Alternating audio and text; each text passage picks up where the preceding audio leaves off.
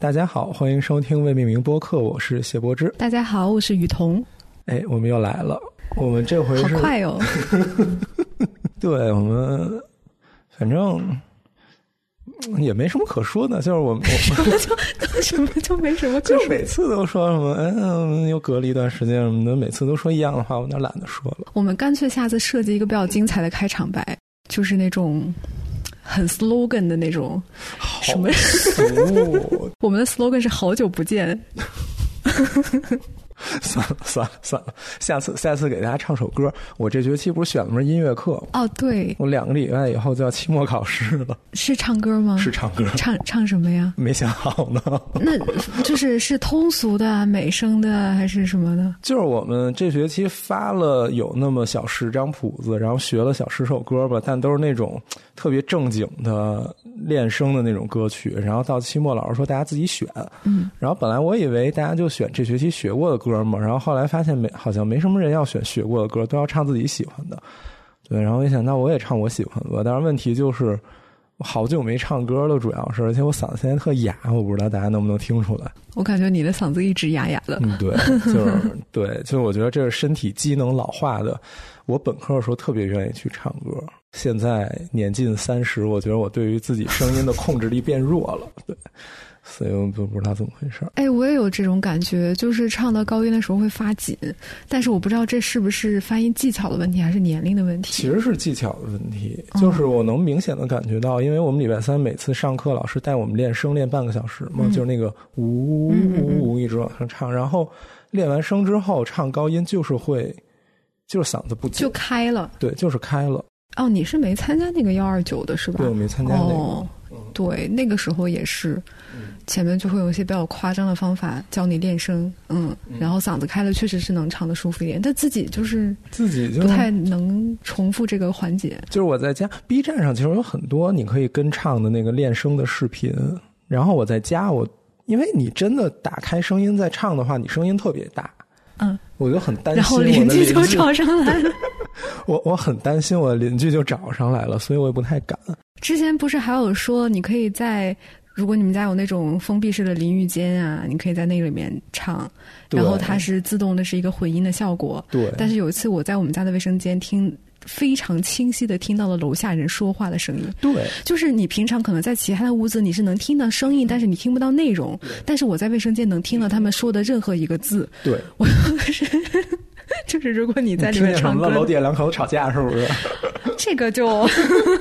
对我我也发现这一点了，因为卫生间里管子特别多，就是我怀疑那个声音从管子里传上来的。可能就是一个特定的角度，然后一个特定的分贝，直接真的就能传上来。然后我又刚好在那个时间点在卫生间里面，我就真的全听见了。，对，嗯，就很尴尬。所以为了避免扰民，你还是找一个。哎，你们有什么练声的地方吗？练歌室？就是那个某民伟楼那里头有琴房可以租，就是便宜的哦五块钱一个小时。那挺好的。但是我没我没我没去过，然后我不知道它那个隔音怎么样，因为你比如说我在那练琴练怎么样都无所谓，但是我要在那儿啊、然后周围听见我这什么的，我就特别尴尬。没有人认识你，对，但是我但是反正那个面临的问题就是考试之前就没有一个练声的过程，所以一定得是我那天自己把自己处理好再去唱。你练的时候，要不然咱们录一期节目吧，专门就剪辑你的歌救声。命！救命！后老嗓子一样的歌声。我有的时候在学校走也会，比如说旁边有人骑车过来什么，他们就在唱歌。哎呦，就是我看着他们远去的背影，我觉得哇，好自由，然后好青春，就是挺好的。但是我做不到。对我也是，就别说唱歌了，我看别人跑步都觉得特健康，然后等到我自己的时候，我觉得大家这样跑步特尴尬。哦，是吗？对，我不知道为什么，就是这件事儿一到我身上，我就会觉得手不是手，脚不是脚。可能你偶像包袱比较重一点，哎，我不知道，但是可能你还没跑到那个份儿上。等你跑到一个什，就是真正到了那个嗨点，你可能就不管不顾了。有可能。行吧，行吧，嗯我到时候把这剪到后头去。啊，那还有说一下，要不然就说一下你在上海。我在上海，我在上海可开心了，就是我没想到真的能见到活蹦乱跳的听众。主播们，对主播们，就是我知道哪些主播要去，然后我也见到大家了，但是我没想到真的有咱们的听众过来捉到了我。就本来我以为只是就比如说群里的或者之前认识的朋友们大家见一见，但是确实会有陌生的听众蹦出来说：“耶，我听你们节目啊，对我还挺开心的，真好。”对，大家都可喜欢你了。真的吗？哎呀，谢谢大家。那你不去？哦，对了，我还想，我们要不要谢谢大家给我们的打赏？啊，谢谢大家打赏。自从小宇宙开通了这个，我真的没有想到，真的会有热心听众给我们打赏。嗯嗯，谢谢大家，谢谢大家。我们到时候再出一个那种。循环播放金主爸爸们的 IP 的一个什么？大家喜欢把你大家喜欢你把 IP 念出来吗？I ID，把 IP 念出来就很危险。哦，说起来，就是其实咱们俩每次在录的时候，前面那个呃，大家好，我是谢柏芝，然后我是张雨桐。其实我每次说的时候，我都有一种姓名羞耻。我不知道你有没有这种，就是我我说我自己的名字特别的，就是怪怪的。是这样，我我好多了。我年轻的时候可能有，但是越老越不要脸。可能就是你经验比我多一点吧，然后就我不知道是我这个名字还是怎么样，就是就自己说出来很奇怪。然后我就想说，如果我要是用自己的网名，但是我那个网名说出来更奇怪，网名更奇怪啊！啊，还是就因为我们本来就是实名嘛，所以可能就嗯嗯说的时候，就是你会觉得他好像绑定了你这个人更多的内容。对，这倒是。那你要考虑考虑改个名儿或者什么？不要。那你以后怎么办？我是改过的。哦，你改过啊？哦，你不知道？我不知道。好神奇。好吧，我们还是进入今天的主题。我们进入正题。嗯。我们书接上回，上回我们说了半天跟影视剧有关的，但是没有具体到说哪一个影视剧，因为这个题目当时是童老师看了一篇文章之后有感而发。对，然后这一期、下期我们终于要进入到那个文章了。是的。我们今天呢，主要其实是想说一部其实年代比较久的电影，是在嗯上个世纪三十年代到四十年代制作出来的一部叫做《孔夫子》的电影。然后这部电影其实是黑白的啦，但是呢，大家可以在 B 站上找到比较全的那种影片的整个一个正式版。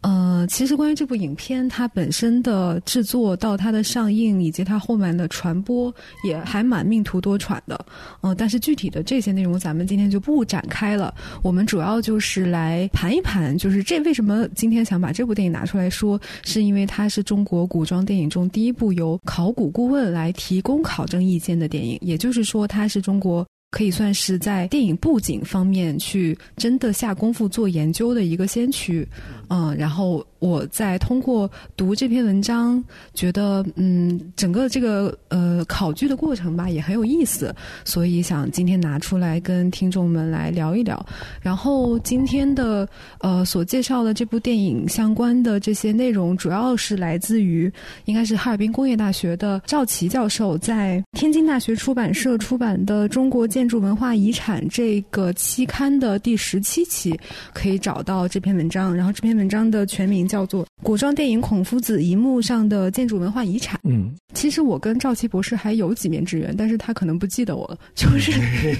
就是原来他还在日本在教学的时候，当时我跟我导去日本考察的时候，他是作为那边的。就是帮我们翻译啊，然后介绍古建筑什么的，当时有过接触。之后在一九年，就是咱们系办那个什么东亚建筑文化交流研讨会，然后日本的那些学者过来的时候，大家当时也在。然后他当时就有在介绍他对于中就是中国电影中的一些建筑的研究，我当时就觉得很有意思，所以我也不是说偶然读到这篇文章，是我在有想这个选题之后，我去找的他的文章，然后发现他有一篇这样中文的，他还有一些研究其他的电影的文章是以日本的形式发表在日本的期刊上的，嗯，就是我确实是没有见到其他的学者有在关注这方面的问题。但是他当时提出这个视角的时候，我也觉得挺有意思的，因为我有会觉得电影就有点像是古代的建筑图像或者是建筑壁画一样的东西。我们说，就是电影最开始也叫 motion picture 嘛，它其实可能就是一种我们现代人用一些更先进的技术的一种叙事的表达。但是你想想，古代他们没有办法做电影，他们想要去讲一个故事，用形象的方法，那他可能就是用画壁画或者是绘画的方式。然后包括前一段时间，其实我们在开会的时候，也有一个老师提到说，究竟建筑图像跟建筑本身是一个什么样的关系？因为我们现在也有很大的一部分的学者，他是在致力于对传统的建筑史料，尤其是图像史料的研究。像包括我们组也有一些做壁画的同学。那么，我们从壁画呀，然后绘画中看到的建筑图像，怎么样去？让它对我们对于那个时代的建筑本身的认知有所帮助。其实这中间的辩证关系是一个挺有意思的话题。那我我觉得到现代来讲，有了电影这种形式，电影中体现的这种建筑，也许可以等同于或者说类比在古代的时候壁画中所体现的那种建筑。它可能跟真实的东西是有一些关系的，或者说，当我们已经没有办法再看到。嗯，那些建筑实体的时候，这些建筑形象就会为我们当时的真实样貌提供一些佐证吧。其实，就是这些创作，它的来源一般都是作者的经验，就是他经验过的东西，然后他以他们为蓝本，再把它创作出来。所以，从这个过程里就可以看到，当时的人在这个创作过程里，他从他的经验里提取了什么，他又表达了什么。所以，它提取和表达的这一部分内容其实是有意义的。是这样的，但是在古代创作来说，就特定在比如说像画壁画或者是画乌木画呀、界画呀这种，它可能是有一个粉本存在的。嗯，也就是说，有的时候我们会看到一个晚期的建筑的图像上面出现了很多早期的形制。那它可能不代表那个时代真的有这样做的，只是说它从前朝传下来的这样的粉本，嗯，他并不太理解这个东西指的是什么，但是这个就是他所学习的画这个建筑的方式。就是有可能会有这样一套脱离于真正建筑发展脉络的一套图像脉络的逻辑在，但是呢，它肯定还是会有一些现实的依据的。我觉得这就有点像是，比如说现在的这种影视城，你建出来了，这个可能就像是当时画工手里的粉本一样。那么这个画工画完了之后，下一幅壁画他可能还把这个本子传到了，或者说还是这个团队，他再拿着这个本子再画一幅新的壁画。就像是现在一个电视剧拍完了之后，下一个剧组在同样的影视城里面再拍一个电视剧一样，但是呢，就跟没有两幅壁画是完全一样的。你可能在不同的壁画中找到相似的图景，但是本身每一个独立的作品，它应该是有自己一套比较完整的，无论是图像逻辑也好，还是呃叙事逻辑也好，它都应该是为本身这个作品服务的，对吧？我所以我觉得。可能粉本是同样的，但是不同的创作者怎么样让这个图像服务于他自己的表达的意图，可能就是不同的作品它的那个意义和价值所体现的那个地方。嗯，然后我在最后稍微打断一下，你刚才提到了“粉本”这两个字是粉色的“粉”本子的“本”，这两个东西的意思是不是就是一个标准的图像册？嗯。我不知道大家熟不熟悉《芥子园画谱》这样的东西，像在古代绘画，特别像是在界画或者叫乌木画的这一类专门去绘制建筑的绘画范式或流派里面。可能匠人手里面，我们现在推测，就是匠人手里面呢会有一个那种简化版本的一个画谱或者是图谱。嗯，那么他可能会从这个图谱上去摘取一些建筑的片段，或者是一些其中的基本画法，来作为他创造这幅图像或者壁画中的一个元素。嗯，其实更多的我们讨论粉本，有点是在呃建筑装饰这个领域。你就像营造法式里面彩画作里面他所附的那些图，其实就有点像是一个粉本或者是画稿。我们在现实中看到的，像山西高平开化寺大雄宝殿的那个拱眼壁的彩画中的卷成华纹，哇，好多定语。然后就跟呃营造法式最后彩画作里面的那个，比如说海石榴华就非常类似，但是你肯定不能说他们是一模一样，只是说可能这样的一种图像单元，它作为一种独立的。呃，方式可以集结成册，然后在画匠的手里面，他们可能会有这样的一个画册来作为他们去绘画和创作的时候的一个底稿。那这个画册是谁画的呢？那这个就很难去讲了，有可能是。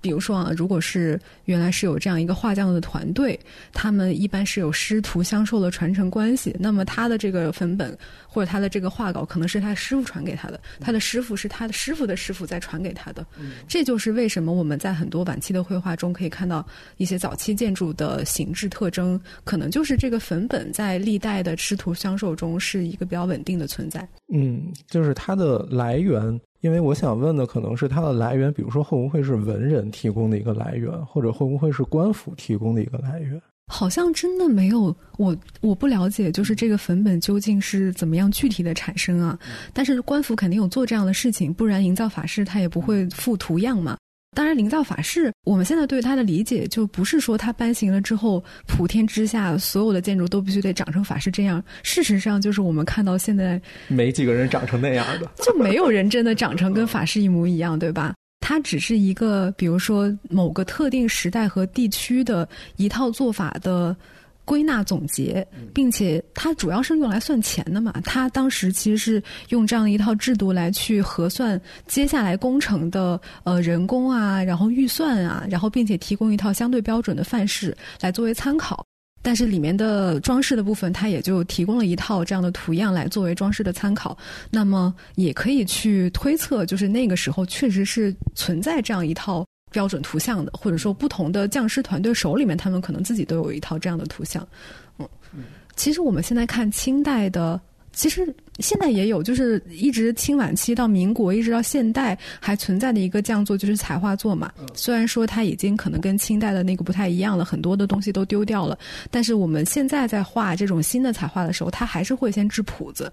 就是它会先在一个纸上面把这个彩画的图样画下来，然后把上面的这些纹样扎成小洞，然后真的去贴在那个构件上，拿一种粉扑子去打，这样的话。那个彩画的纹饰就通过这些洞就印到了这个构件上，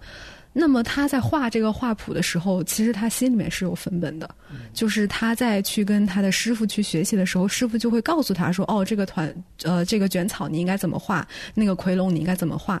甚至就是比如说，我们也可以说，现在很多市面上出版的比较权威的彩画专著，像是蒋广权先生的那个《清官式建筑彩画技术》。就是那本书，它里面附的很多图，就有点类似于粉本一样的存在了。好，那刚才我们岔开了讲粉本，又讲远了。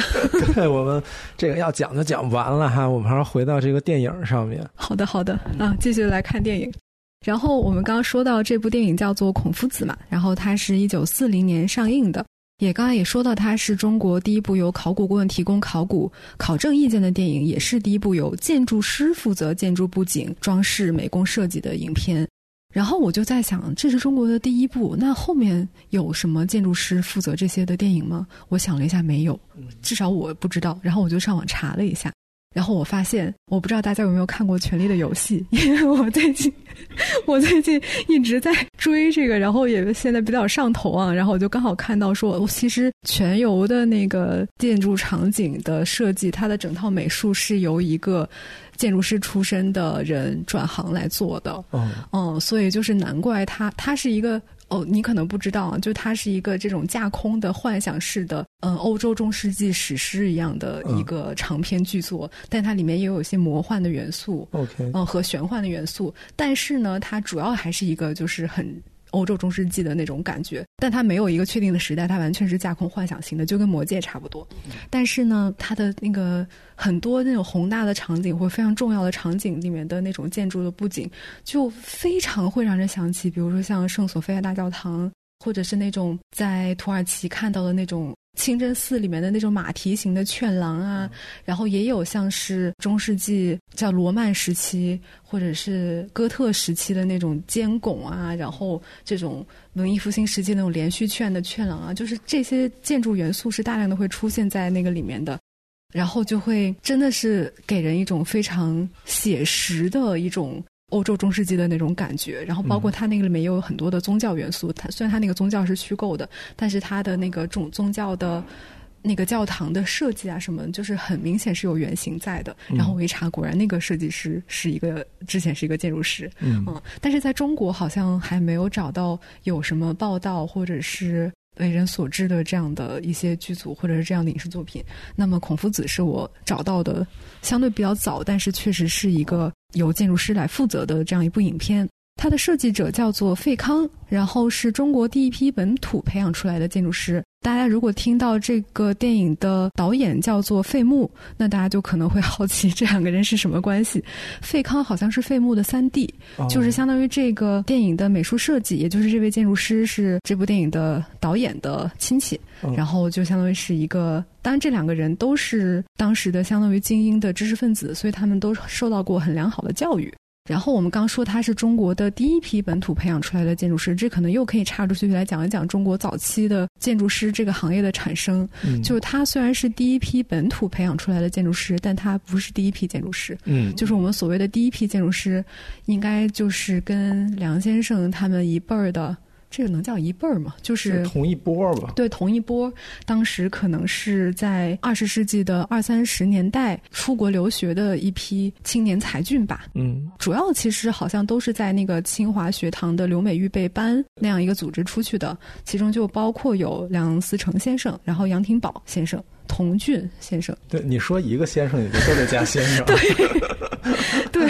对，对，对，对，对，对，嗯，就应该应该加了，嗯，嗯，然后他们主要都是当时留学宾夕法尼亚大学嘛，嗯，然后你上次咱们讲到的那个中山陵的建筑师吕彦直，对，也应该是这样的一波人中的，但是他好像是康奈尔大学出来的，他会更早一点。他稍微早几年，嗯，然后像刘敦桢先生是日本那边留学的背景，嗯，就也相当于中国的第一批建筑师，大多都是有海外留学经历的。然后他们在西方，其实尤其是美国，受了比较那个时候在美国比较正统的这种建筑师的职业训练，然后回到国内去带动了中国本土的这个建筑行业的发展。那么他们其实主要就是干了两个事情嘛，一个就是做了很多非常有名的建筑设计的实践。有很多的近现代的建筑，其实都是那一批嗯嗯建筑师来设计的。南京的一个南京的很多，南京的中央博物院，嗯，然后南京就是国民政府的什么交通部啊，国民党的历史陈列馆啊，还有灵谷寺的那一些，都是他们做的。南京、上海也有一大批，上海。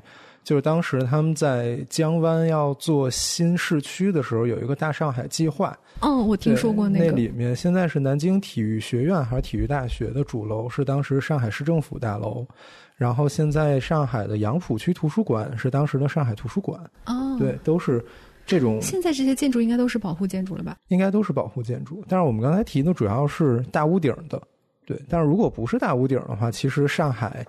就是怎么说，当时华盖呀、基泰呀，他们都做了很多。我前上礼拜去上海看了童俊先生的展览，我觉得很有意思的一点就是，他当时他跟谁呀？他跟他的对不起，我忘了他跟他的合伙人叫什么了。他们三个人在创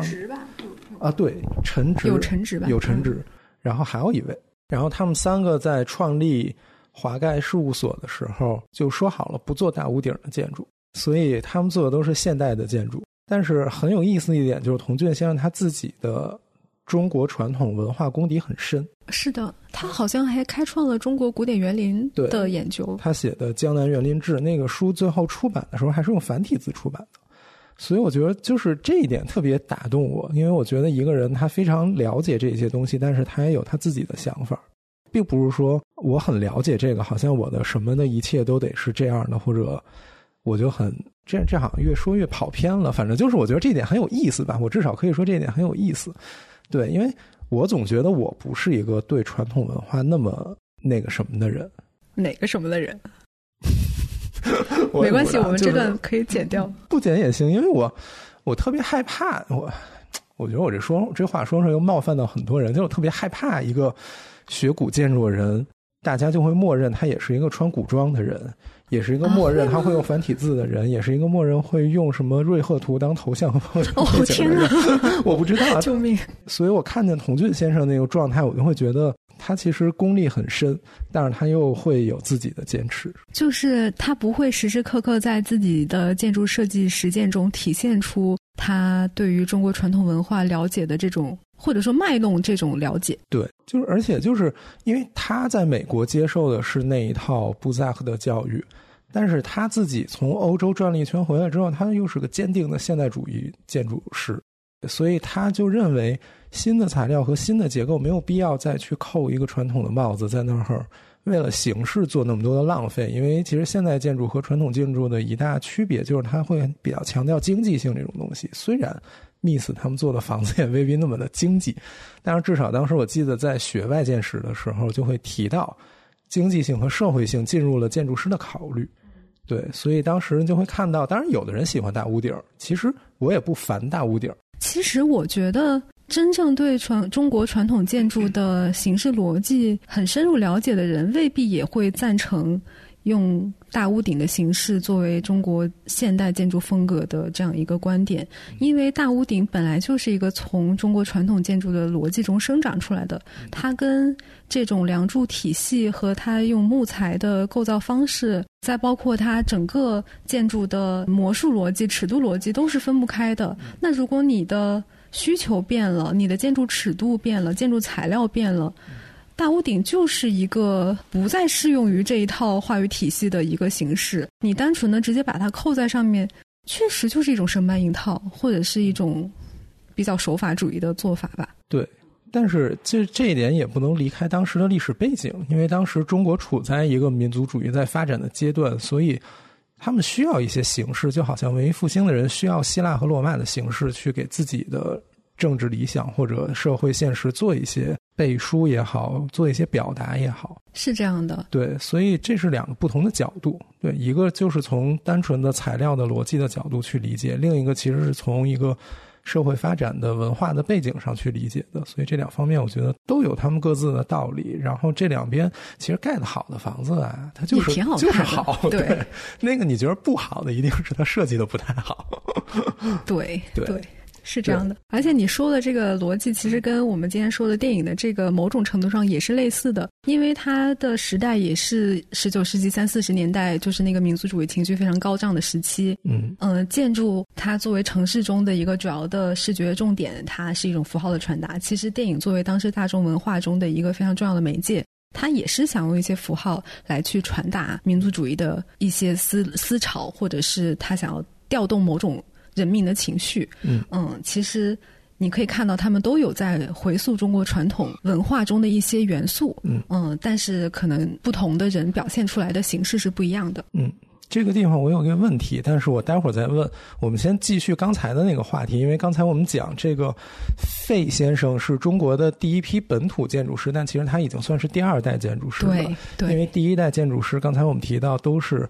就是杨廷宝、童俊、刘敦桢、梁思成这一批从国外留学回来的，那他们留学回来之后，就在国内创办了有建筑系的大学，或者在大学里创办了建筑系。嗯，比如说当时梁先生就想在清华搞建筑系，他应该是先是跟林徽因先生创建了东北大学的建筑系。他不是因为在清华没搞成，所以去东北大学？哦，是先在清华没有搞成。我印象里是哦，对，那之后又回到清华，是这样的。对，所以所以这位费先生是东北大学毕业的吗？他是东北大学毕业的啊，嗯，就是东北大学建筑系毕业的，根正苗红的本土建筑师。而且他也是特别命途多舛的一辈人，因为东北大学创办之后没过多久就九一八了，对。然后他们就跟着这些老师回到内地完成了学业，对的。他之后是在九月八事变之后，先是插班到了清华大学的土木系，因为那个时候应该是梁先生还没办建筑系呢。嗯嗯，然后他之后又转入了南京的国立中央大学的建筑工程系。嗯，这个时候其实之前刘敦桢先生在这是担任过教职的，但是在他转入的时候，其实刘先生已经就跑到营造学社去了。哦，就大概这样的一个时间点。但是他是接触过，呃，他其实是就费康是对营造学社非常熟悉的。他在本科时就是北京实习的期间，一九三三年的时候就曾经在梁思成和呃林徽因先生的带领下参观过蓟县独乐寺。他其实也是对营造学社以及他们的出版的那个主要的刊物《营造学社会刊》是有所接触，而且是相当相对于来讲比较熟悉的。好，然后我看你接下来就会提到这个电影的背景了。那个其实我刚才想问的问题也和这个背景有关系，因为三十年代到四十年代其实已经进入了抗日战争的时期。他如果拍摄的时间是四零年上映的话，其实他是在这样的一个背景下去做的。我刚刚就提到说，这部电影的诞生和制作其实也比较的曲折。嗯，其实那个时候他的导演费穆已经是在香港了。哦，然后这部电影也是他自己认为自己非常需要拍，然后应该也是某种程度上自掏腰包，嗯在一个比较艰难的情况下去拍摄制作的。嗯而且他因为做了这种里面古装道具啊、布景和服装的考证，所以它的成本是当时一般电影制作成本的十倍。嗯但是这个电影上映之后，好像说是没两年忽然又消失了，然后又过了十几年之后又重新出现。就是关于这部电影本身，它背后还有一些比较曲折的故事，我们今天就不在这儿展开。嗯起码就是我们现在确实是可以看到这部电影，然后它能够为我们提供一种当时的文化产业或者电影产业制作的一种面向吧。我们刚刚说到的这个制作背景，就是在二十世纪的三十到四十年代，就是这样一个比较战火纷飞啊、比较动荡的时期。但是也正是因为如此，它的就是当时社会的民族情绪非常高涨，有一批以中国历史为题材的古装电影就非常受到欢迎。但是那个时候，对于电影里面的古装布景，其实还是有一种一味的去追求华丽和伟大的倾向，他不会那么去在乎这个电影布景的史实根据。比如说，像当时一九三九年有发行过一部叫做《武则天》的电影，它的布景就是以故宫为参考。我我在这里面放了几张这个里面的截图，因为这个 B 站上也有嘛，你就也可以看到，它运用了很多像是明清时期的园林里面那种月亮窗的形式，嗯然后或者是甚至还有拱券的形式，嗯嗯，一些呃大型的梁柱啊，你在这里面是看不到斗拱的，嗯然后上面隐约的可以见到一些非常繁复的建筑装饰，然后乍一看这个装饰的结构逻辑，其实跟明呃明清时期或者说清晚期的官式彩画的那种形式逻辑很像。其实我觉得这个也可以理解。因为那个时候人们毕竟是离清代最接近嘛，他可能首先不具备这种考证的敏感度，另外就是他应该是对清式的那一套最熟悉，故宫也就摆在那儿，所以就是直接就用这种现成的元素过来，只要你把故事讲清楚了，我觉得可能也就是当时能做到的一种程度吧。嗯然后你可以看到这样一个布景，它后面对于建筑外观形象的这个诠释，就是一种非常不合比例的高耸的屋顶，然后十字歇山脊，这种非常尖锐的起翘的这种一角。装饰性很强，但是它并不符合现实里建筑的状态。这个不光是不符合这部电影所处的唐代中晚期的时代风格，甚至在明清可能都没有。对嗯就是一个比较夸张化的表达。嗯那么在这样一个情况下，《孔夫子》这个电影是怎么做的呢？它的这个考证过程，我觉得有几个点特别有意思吧。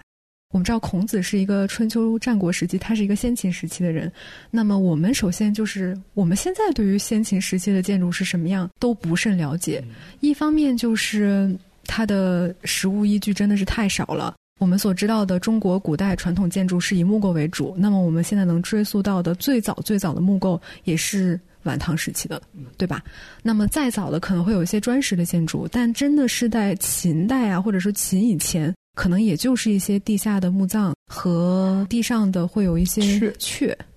但是有汉以前的雀吗？没印象。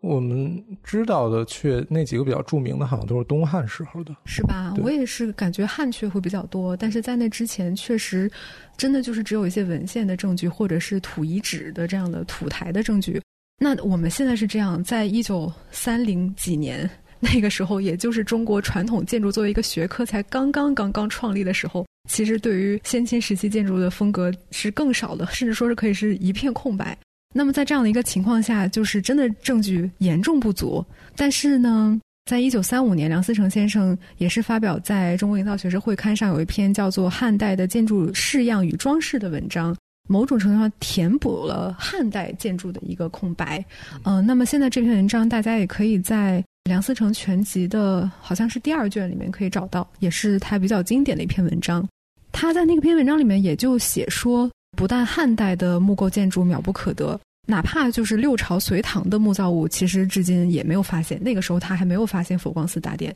好像营造学社研究建筑的逻辑，它还是从清式的那个工部工程做法入手吧。它好像是先把那个稍微弄清楚了一点，然后去研究法式，就是宋代的那部营造法式。与此相伴，开始一些中国传统建筑的踏查，但是也没做几年之后就战乱之后就撤退到四川李庄那边去了。所以那个时候他能够写出一篇汉代建筑式样与装饰，也是非常不容易的。那么在这篇文章中，他也写到自己主要。所用到的一些依据就是有两种，一个就是直接遗物，直接遗物就相当于是一些考古发掘的建筑相关的构造物，像是汉墓啊、墓瓷啊、阙呀、画像石，就是画像石上面会绘制一些汉代时期的建筑的形式嘛。还有一些间接的遗物，就是像铜器、玉器，还有主要是名器吧，对，就是那个汉陶楼什么的。那个陶楼做的真特别好，大家去那个博物馆里去看，就是花里胡哨的，而且他当时做好几层。我就记得有一个，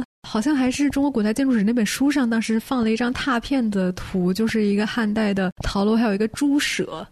猪舍还是到猪舍，里面还画一只小猪猪，特别可爱。对，然后他的这篇文章其实就比较系统性的通过这些遗物去梳理了当时汉代可能存在的一些建筑的形象，还有它的装饰的样式，还有它的一些构造逻辑，还有建筑单体和群体的一些组成的方式。那么这个只能说是一些蛛丝马迹啦。相当于他跟孔子所在的那个时期，其实还差着好几百年呢。但是确实是没有比这个更早的了。所以他的考证方法就是主要依据的是这样一篇文章中所列举的这些汉代的建筑的式样，以及还有一些古籍史料中对于春秋时期建筑的蛛丝马迹。比如说我们现在也能够找到的一些四书五经里面说到的先秦时期的那种非常巍峨的高台式的建筑啦。建筑中悬有悬挂有一些帷帐啊，这些，但是应该都还是非常片面的，或者说片段化的抽象的描述。那可能有的东西真的就是这些。那你该去怎么做这个建筑的布景？菲康当时采用了一个建筑中的元素，就是斗拱，来作为最明显的建筑中的符号。为什么是斗拱呢？因为我们现在可能也都会觉得。就是如果你不熟悉、不了解中国传统建筑的话，你可能第一个对它的印象还是大屋顶，嗯嗯，或者说非常华丽的装饰。其实那个时候人们普遍的一种认知也是这样的，包括刚刚说到的跟他同时期的一些电影中，他就是这么做的。那么其实斗拱也是一个在那个时候被重新发现价值的这样一个建筑的构建。我我还需要解释一下斗拱是什么吗？斗拱啊，斗拱其实就是在柱子上头，因为。这东西最早，我们讲它最早有结构意义，就是你梁和柱要怎么交接。你梁和柱的交接，在最早是通过斗拱来交接的。大概就是你可以把斗理解成一个有槽的方的木头，然后这斗拱放在柱子上，然后把那个梁头插在槽里，它不就连接起来了吗？然后后来越做越复杂，它还有出跳的功能等等的，所以它就是在柱头。你现在去看一个比较高等级的建筑，在柱头上有一堆花里胡哨的小木头做的。那种东西一个一个一个的，他们就是斗拱。但只不过到了晚期，其实已经不太需要再通过斗拱交接柱子和梁了。柱子和梁可以直接通过榫卯的技术去做了，所以斗拱的所谓结构功能越来越小，也就是这个因素。其实关于这一点，我记得在梁先生他的那一套中国建筑史的叙事中，他对这个是持比较负面意见的嘛，认为这是一种结构逻辑退化呀，或者说。一个构建原来很重要的结构构建，完完全全沦为一种繁缛的装饰的一种证明。当然，我们现在可能会有一些更新的观点，或者是基于一些更科学的研究方法，对于明清建筑的一种重新的评价。我们可能也会有人主张，就是这可能是一种更简明和更有效的形式逻辑。就是其实梁梁柱的这种直接交接，跟斗拱相比，可能是结构稳定性上可能是有优势的。嗯，包括像梁先生也提到说，宋代根据法式，它大梁的结构断面是一个固定的三比二的比例嘛。到了明清，尤其是清代，就是一比一。觉得这个其实也是一种对于材料的浪浪费。现在我觉得也还有很多人。就是慢慢的在辩证的去看这个观点，并且通过一些现代结构力学的算法来证明，其实明清的某种程度它的这种结构逻辑是要优于宋代的。嗯，哦，当然这是另外一个话题啊。对，嗯。就是我们可能对于中国建筑史最开始接触，就是先辈们的这样一套，他们为我们整个历史学奠定了一个非常基本的脉络。但是可能我们现在用一些新的眼光和新的方法，可以在这个认知上再往前走一步。对，而且他们的那个眼光也跟欧洲人看他们自己的历史是一样的，早期古典时期特好，对然后到中世纪完蛋了，然后到文艺复兴哎又好了，然后到那个巴洛克以后又完蛋了。对，所以才会有不断的就是有古典主义啊，有古典，有古典主义，有新古典主义，对，是这样。然后对，然后当然后来不同的视角就觉得每一个时代都有他自己时代的所谓艺术意志的表达。但是你也像有的时候，他们对于古典形式的向往，或者是他们脑海中的那个古典形式的认知，可能也未必是真实的呀。嗯，就像温克尔曼当时认为高贵的纯洁和静穆的伟大，就是我们对于希腊的古典建筑的一种。纯洁而高尚的美学，它确实是奠定了当时新古典主义的那种美学。但是我们之后发现，可能人家希腊的建筑不是这样的，对，它是花里胡哨的。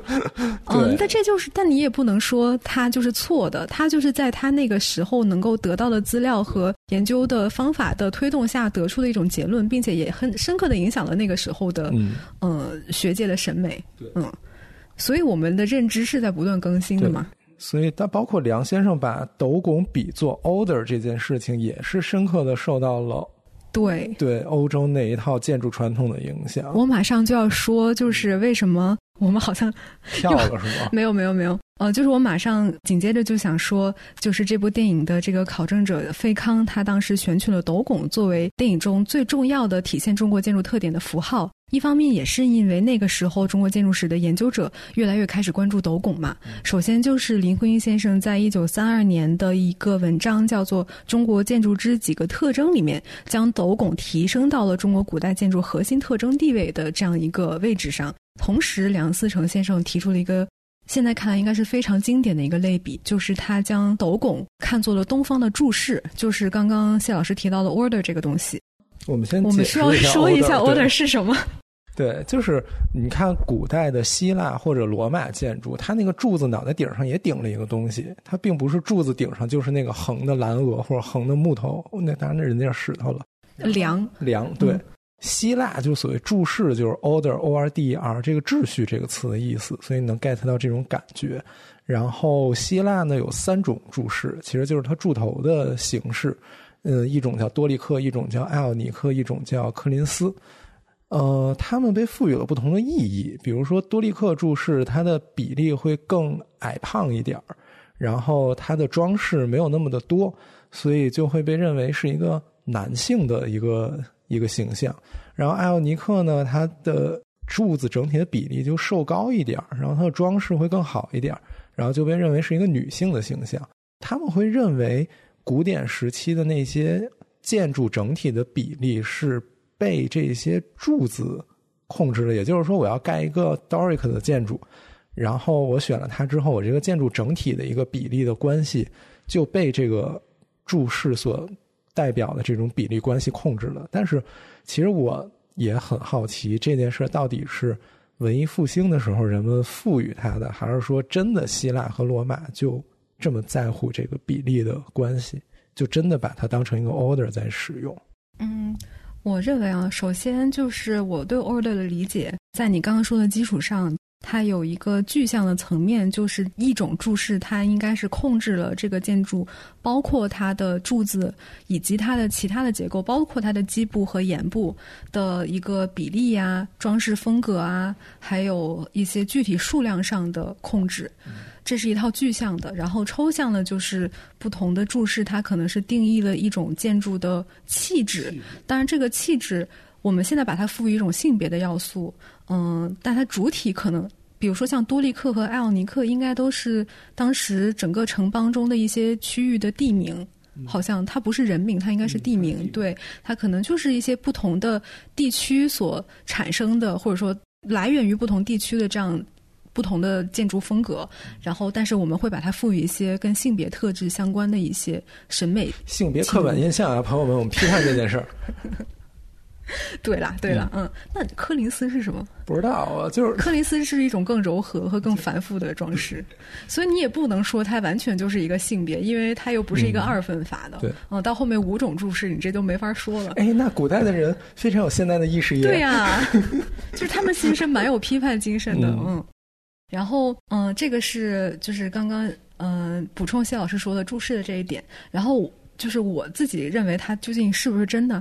我觉得吧，这就有点像是咱们现在认为像清代的彩画，我们现在就非常固定的有什么河西彩画、苏轼彩画、炫子彩画。宝珠吉祥草彩画和海曼彩画就感觉是五种，然后每一种就是这一套。实际上，这可能是一种清代中晚期才固定下来的东西。在清代的早中期，它可能非常的灵活。其实我们可以看到很多你没有办法完全去套到这五个彩画类型中的，比如说像乾清门里面的那个一个包袱式的，又像是包袱式。你要是说包袱是完全跟苏式彩画绑定，但是它又有河西彩画的那种 W 型的结构。那么，其实它是非常灵活和多变的，只是它在不断的发展中，可能被固化成了一些固定的模式，再由跟它相距一定时期的后面的学者去整理成了一套范式和体系。嗯，它应该是有事实的根据，但是也许在更早期，它在刚萌发和嗯发展成熟期，它可能未必是这么拘谨的这一套。那就比如说，如果你觉得希腊的建筑完全是用这三种注释来讲的，那么在雅典卫城的那个 Erythia，那个叫什么来着？伊瑞克嗯，对对对，伊瑞克提翁，对他那个里面那个女像柱，你说他那个是啥柱式啊？对吧？他就没有办法被套到这个里面，所以我觉得他应该在具体的真正那个时期的建筑中是可以灵活去变通和应用的。嗯嗯，但是他确实应该是有一套这样的规范去控制建筑的各个方面，但是他可能也没有那么的教条。嗯，所以梁先生把斗拱比喻成 order，是因为斗拱的里面是真的含有中国古代匠人对比例关系的一套设计和思考的。是的，是的。但是你现在你会觉得斗拱跟柱式是可以完全等同的概念吗？或者去类比的概念吗？我觉得也未必，未必。嗯，对。就比如说，它跟装饰可能关系就小一点。嗯，然后再包括我们说，起码宋代的斗拱是以财为主，就是它会有一个叫做财的魔术去控制这朵斗拱的比例。但是现在其实也有争议，就是像建筑的整个宏观尺寸，它的平面上的开间和进深，究竟是用这一套裁的魔术来控制的，还是用那一套尺寸的魔术去控制的？嗯，就是也也不是一个定论，对吧？嗯，所以它可能未必真的去指涉了一整套建筑的比例和魔术关系。嗯嗯，但是这两者背后都有。这种比例和秩序的意思，所以他当时用了 “order” 中国建筑的 “order” 这个描述。我觉得其实也有一种复兴的概念，或者是想要把中国建筑的这套理论体系提升到一个能够跟西方建筑分庭抗礼的这样一个地位上。嗯。这这是那个时候的这样一个学术的背景啊。那么费康他作为一个在这样的学术氛围下熏陶出来的本土建筑师，他对这一点应该也是有非常深的印象和体会的。所以他想要在电影里面用斗拱这样一个元素来作为中国传统建筑的一个最大的符号性的表达。这个在当时其实没有广泛的群众认知和社会基础，所以这个电影某种程度上其实是一种很很先锋的手法，产学研结合的一个代表。哎，还真是，因为你看那个时候其他的电影真的没有刻意的在表现表现这样一个建筑元素，所以我们就可以看到，终于讲到电影本身了。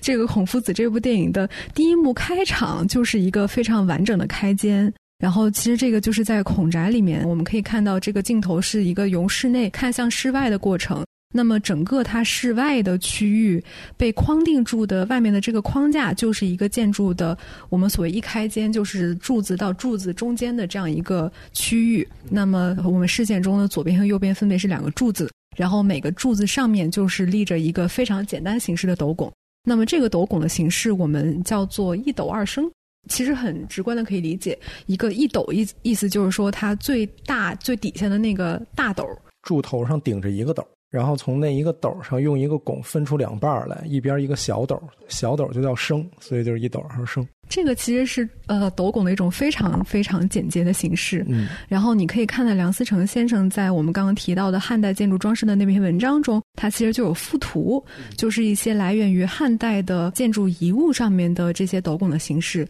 其实就是很多的都是这种很简单的一斗二升。那个时候其实斗拱可能也才刚产生和发展不久嘛。其实你说先秦时期有没有斗拱这个事儿，是是不确定的。先秦时期，对，先秦时期他们因为也没有明确的文献记载，然后也没有非常能够作为直接证据的建筑图像的出现。我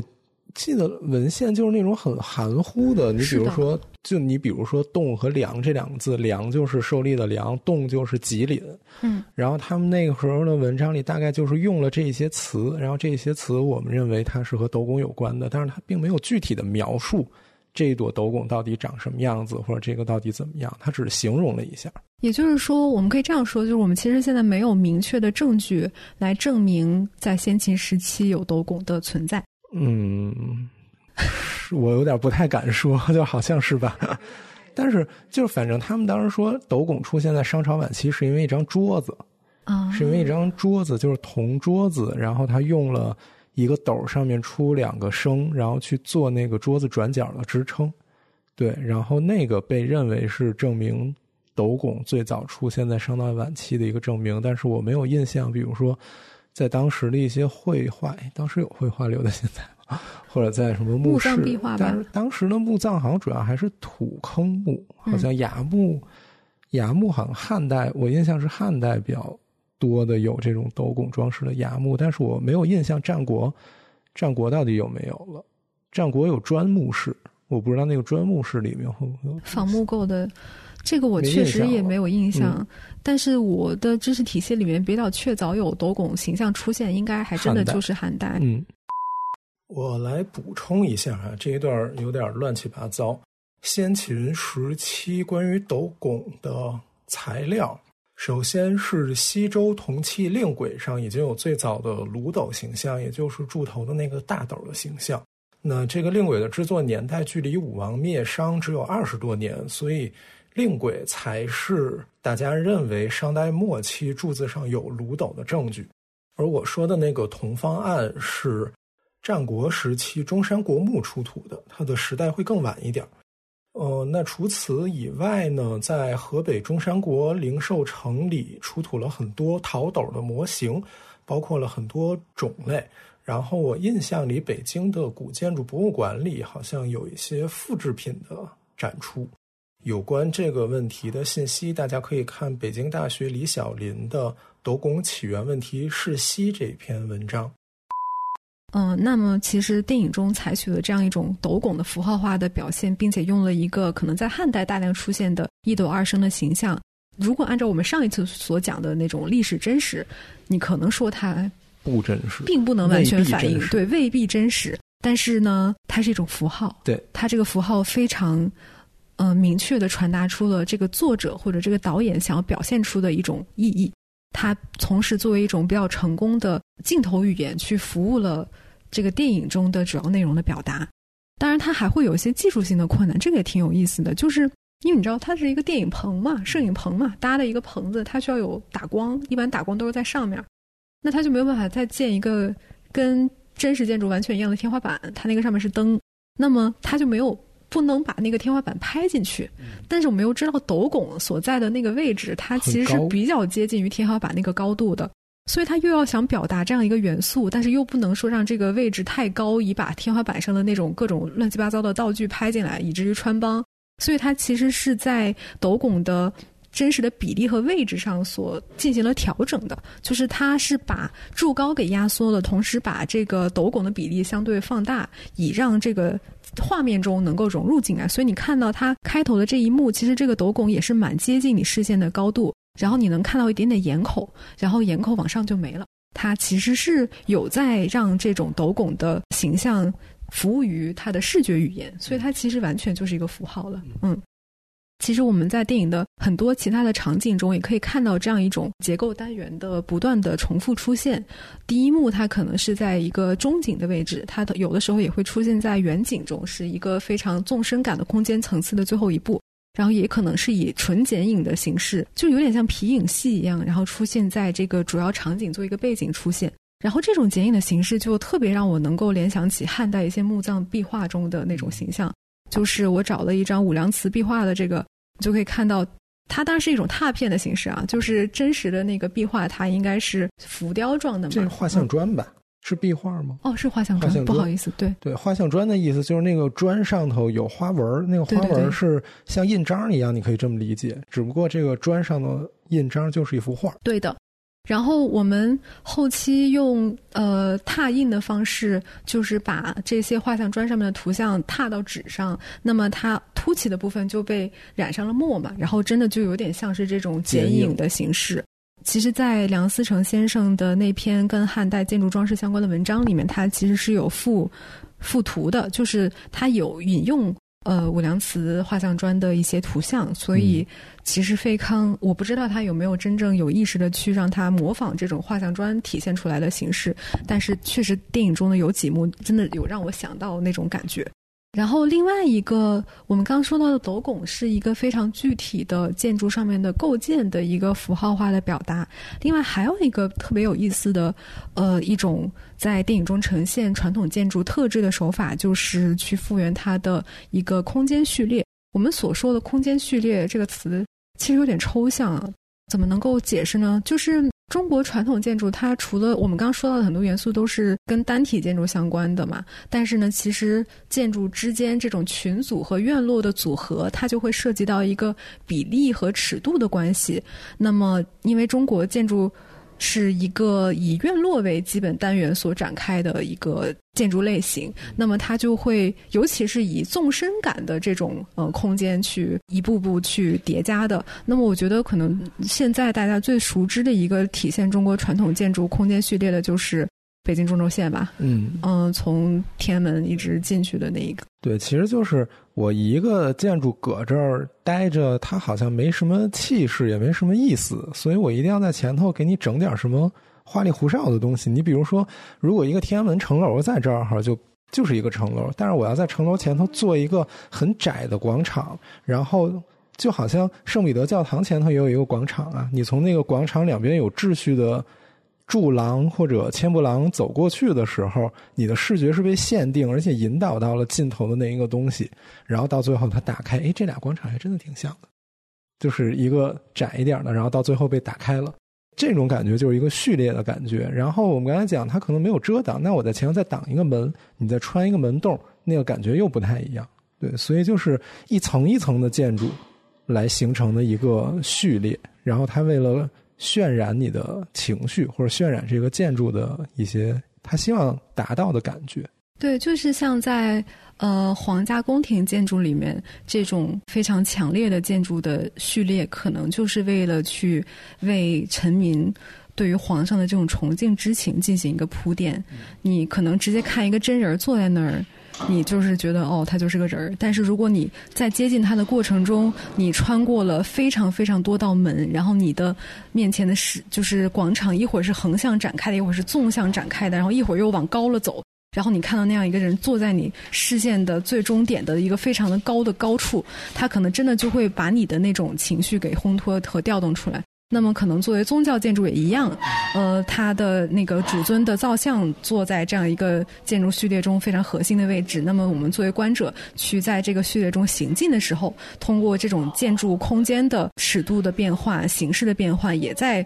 不断的为你铺垫一种对于你所要见到的那个对象的一种心理的这种前序的准备。嗯，这个可能是建筑空间序列的一种对功能。嗯，这个其实在西方建筑中也很常见。对，嗯，只是手法上不太。一样对，然后其实具体到跟孔子有关的，我不知道大家有没有听说过一个叫三朝五门的传统，就是所谓天子住的地方还有三朝五门。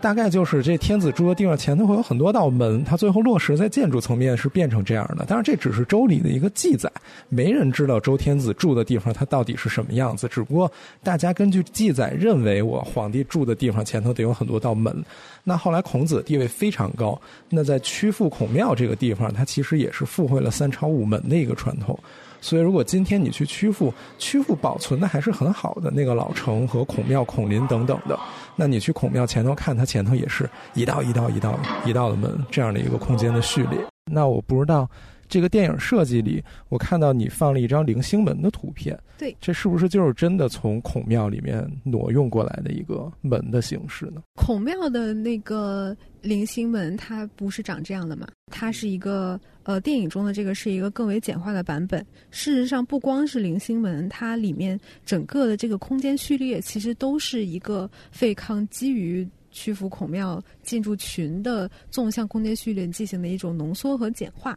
那个时候，其实梁思成先生已经在《营造学生会刊》上发表了对于曲阜孔庙建筑群的调研成果。这篇文章应该现在也可以在梁思成全集的第三卷的第一篇文章中找到。记得真清楚，因为是三五年嘛，你看第一、第二卷是三零到三五年，然后第三卷是三五年到三几年，我忘了。嗯，然后应该就反正是在不在第二卷就在第三卷里面啊。那篇文章就附了很多很详细的曲阜孔庙的呃整体性的图纸和单体性的建筑图纸。我们先可以看到影片中呈现的这样一个信坛讲学的仪式序列，它其实就是一种非常概念化的，但是很典型的中国传统空间的序列。就是在菱形门之后有一个很纵向的走廊，呃，应该是这种沿着中轴线延伸的步道，然后步道的两侧种了杏花。然后在步道的尽头呢，是一个一列台阶，然后沿着台阶上去之后呢，迎面而来的是一个日晷，日晷后面有一排单廊的建筑。当然，这个形式是非常简化的。比如说，你看它前景的这个棂星门，就是一个非常简单的柱梁结构。然后在这个两个柱的最上侧，可能会有一些这种卷云的装饰。柱子其实也没有太多的结构的造型，非常的古朴。一直到后面的那个象征着孔宅的这一个单廊的建筑，也是一个没有太多装饰的一个非常简约的形式。但是呢，它就会让你感觉到这是一个传统的建筑空间。当然，这个杏坛讲学的片段也是在整个孔夫子的电影里面出现了很多次，是一个非常经典的片段。也是在这样的一个片段里面。来源于曲阜孔庙，或者是中国传统建筑的非常典型的空间组合序列的这样一个次序，得到了一种展现。嗯，然后我们下面来说，就是刚刚也提到了一个是很具象的符号性的形象的表达，就是对于斗拱这样一个建筑元素的展现；另外一个就是中国传统空间仪式序列的一个展现；另外就是电影中可能还会有一些跟装饰相关的一些表达。呃，这些装饰很多就是参考了青铜器啊，还有一些那个时候的浮雕的这种，应该是砖石结构的雕刻，从上面去拓印下来的。另外就是特别有意思的就是孔夫子的，当时应该是出的一个电影特刊，这个刊物的封面上，我觉得可以类似于是电影宣传海报一样的这样一张图像上面，这个是一个彩色的，啊，然后很有意思的就是它的图像整体的构图。采用了一种建筑的半开间的形式，你可以看到在画面的右侧有一个红柱，柱子上面是一个由蓝鹅和油鹅，呃组合的一个名词太多了，呃，就是就是大小额方和电，对不起，名词大小额方不是个名词吗？就是就是柱子里插着横梁，对对。嗯，其实这样的一个建筑段落很是，就是是非常典型的清式建筑的段落。我们现在可以看到，像太和殿啊什么，它都是这种柱子和梁，这个不用解释了吧？但是呢，清代它的这个梁，可能我们叫做蓝额的这个东西，它可能是两个，上面是一个大的，下面是一个小的，然后中间是有一个片片把它们之间的这个缝填上，这个我们叫垫板。然后在整个这个东西下面，它在跟柱子连接的部分呢，又有一个东西，好像。拖着它一样，我们管它叫雀替。那么这样一个建筑片段是非常典型的清式的片段，包括这个组片段上面所画的这个彩画，我们现在看也是一个有明显的清代河洗彩画特征的一个建筑图像。因为你不能管它叫彩画，它是出现在一个海报上面的一个画。对，但是它就是在画一个彩画。对，但是呢，你看它又跟真正的清代彩画不太一样，就是它的呃这个爪头的部分的这种。纹样类似于卷草，又类似于夔龙的东西，其实又有一点点古朴的风格，就是有一点像是青铜器上面的那种云纹的样子。包括他方心中写的这是啥呀？至圣先师，万世师表。青石彩画除了像是那种，应该有一个主题，就是跟宗教相关的，就在方心上写那种梵文嘛，对，就是六字真言。对，六字真言。除此之外，没有在方心写字的彩画样式。那它又是基于这种清代彩画样式进行的一种设计、设计和创造，完全服务于这部电影的海报的这样一种图像表达。那你说它是不是一种历史错乱呢？你当然要按照这个历史错乱的定义，它可能是。但是它又很，我又觉得这个是一个设计的蛮优秀的海报。对它设计的很好，它很好的把这个电影的主题和这个建筑的彩画结合起来，然后很有意思。就是纯粹从美学的角度来讲，我觉得他用建筑的部分做了一个框景，也体现了这部电影可能对于建筑布景的一种考究的严谨，可能是他的一种电影的特色。同时，天圣。呃，不是至圣天师万世师表的这仙师哦，天师变道教，sorry，sorry，至圣先师万世呃万世师表的这样一个字，又跟这个构图元素很有机的结合了起来，然后让孔夫子站在这个画面的右下角，然后你可以通过这个建筑的开间后面看到一片苍茫的这种呃。这叫什么呀？丘丘陵还是什么草？嗯，就是草。对，就是一些军队。没啊，这是军队。哦哦，我本来以为这个是草。对，就这样的话，感觉这幅海报就更有一种，就它传达的信息就又多了一个面层。所以，我觉得我也不是说非得主张你的一个电影里面的每一个元素都是符合它所出现的这样一个时代的，无论是借用。其他文化的元素也好，还是不同时期的元素也好，最终就是你能够怎么样去服务于你本身作为一个独立的艺术作品的表达。嗯嗯，对。但是其实就是确实，你像我学过建筑，我知道这是一清朝彩画，然后你搁一孔夫子搁这儿，是多多少少是有一点怪的，但是我并不会觉得它不好。就是相反，我刚才也说了，我特别喜欢它把这个文字和传统彩画同样结合在一起的设计。嗯，然后刚刚也说到，呃，他在这部电影里面，当然除了一些跟传统元素相关的符号化的表达之外，这篇文章的作者就是赵琦教授，他还有一个观点，就是这个电影中的方窗可能是来源于现代主义建筑的影响。嗯，在电影中有很多的片段，就是展现孔宅的窗户是一个没有任何雕饰或者是结构表达的一个素的泥墙，上面就是一个长方形的开洞。但是这个镜头其实我还蛮喜欢的，尤其是这个方窗出现在电影中颜回之死的那个片段之后，整个它有一个镜头，就是一个由。应该是室外往室内看，然后呢，在画面的正中间是两个这样的窗户相互的套叠。那么在前景中是一个枯的树干，然后它的树枝掩映在这个泥墙上面。然后呢，我们可以从窗户往里看进去，是孔子一个非常。悲怆的一个场面，然后他的台词也是天丧语，就是他对于自己这个心爱的学生去世是非常，呃，伤心。对，然后在这个画面，这是中景中是两个人物，然后在后面的那个门后门的外面，在远景中还有另外一个人物，就是他们构成了一个非常有。纵深感的空间层次，虽然它的元素很单一，但是你会觉得它的层次非常丰富。嗯，同时这种完全不加雕琢的、很怎么讲、很质朴的，嗯，呃，这样一种嗯，墙上开洞，对这种建筑元素的表达，又跟这个片段它所渲染的这种悲怆的氛围很合适。在电影中的这种方窗的形式，其实也被当时的影评人认为是构成影片抽象式美学的一个非常重要的元素。嗯，但是也有一些人会认为这个元素是受到德国表现主义的电影布景影响。德国表现主义，我对他的印象就是当时上清风老师的课的时候，他讲过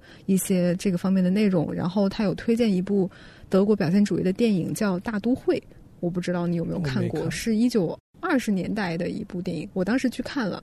就是这样的一种风格，其实是有一点乖张，甚至是让人会觉得有一些怪诞的。它里面会大量的使用一些很夸张的动作、表情和语言，然后它的建筑也会用这种非常尺度很宏大的一些线条来去创造一个很幻想性的场面。就是那一部电影，其实我觉得它完全在烘托一个很纯粹的精神化的世界。我觉得也可以理解为什么在这部电影的影相关的影评中，有人会认为这种方窗的形式跟德国表现主义有相关。但是我们刚提到的这篇文章的作者赵琦博士、赵琦教授，他就会认为这个可能可以跟科布西耶的一些作品来进行类比。在这个电影呃上映的前后，其实科布西耶的。那个建筑五要素，它是叫新建筑五要素。新建筑五点。呃，新建筑五点其实也才提出不久，然后跟科布西耶自己的这套建筑逻辑非常相关的作品，就是他设计的那个萨博伊别墅嘛。然后它就会有这种横向展开的窗户。对，那所谓新建筑五点，就是首层架空、带状长窗、自由立面、屋顶花园、自由平面、自由平面。哇，张口就来，好棒棒！说，但是就是我在想，萨福伊别墅最著名的其实就是它底层架空，然后它的上层是连续的白墙、连续的玻璃窗。但是这块它其实只是一个白墙上的洞而已，他会认为这个是连续长窗的。我觉得可能还是这种平面的比例吧，就是它的整体的延续是这种宽的形式的。